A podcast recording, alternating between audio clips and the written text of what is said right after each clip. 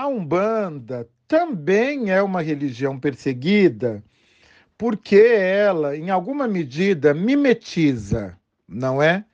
Ela mimetiza, muito embora ela também tenha origens predominantemente bantu, não é? Do, do nós temos, inclusive, uh, durante o período da Santa Inquisição, no século, no final do século XVI e início do século XVII, é, documentos não é, da Inquisição que evidenciam a, uma prática ritual muito assemelhada ao que nós chamamos de Umbanda hoje, uma prática de mediúnica, de incorporação de espíritos, não é de dança, de cura.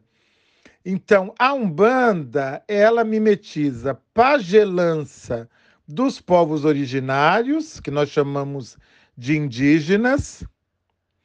Ela mimetiza uh, rituais africanos, é, predominantemente dos escravizados Bantu, no século XVI e XVII, do escravismo no século praticado nos séculos XVI e XVII.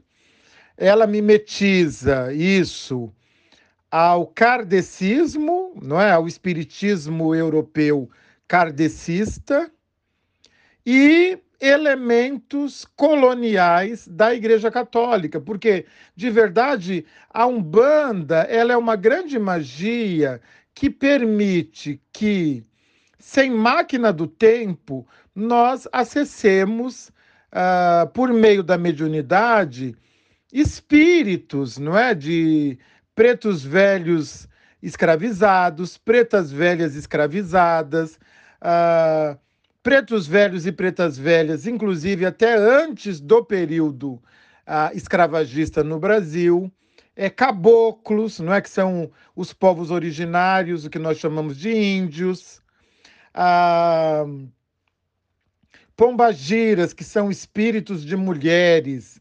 uh, que estavam além do seu tempo no século XVI, XVII, XVIII, homens além do seu tempo, representando é, a, a, malandragem, a, o progresso, a determinação, não é que são os, os Exus encantados, não é que são espíritos encantados que na Umbanda também levam nome de Exu.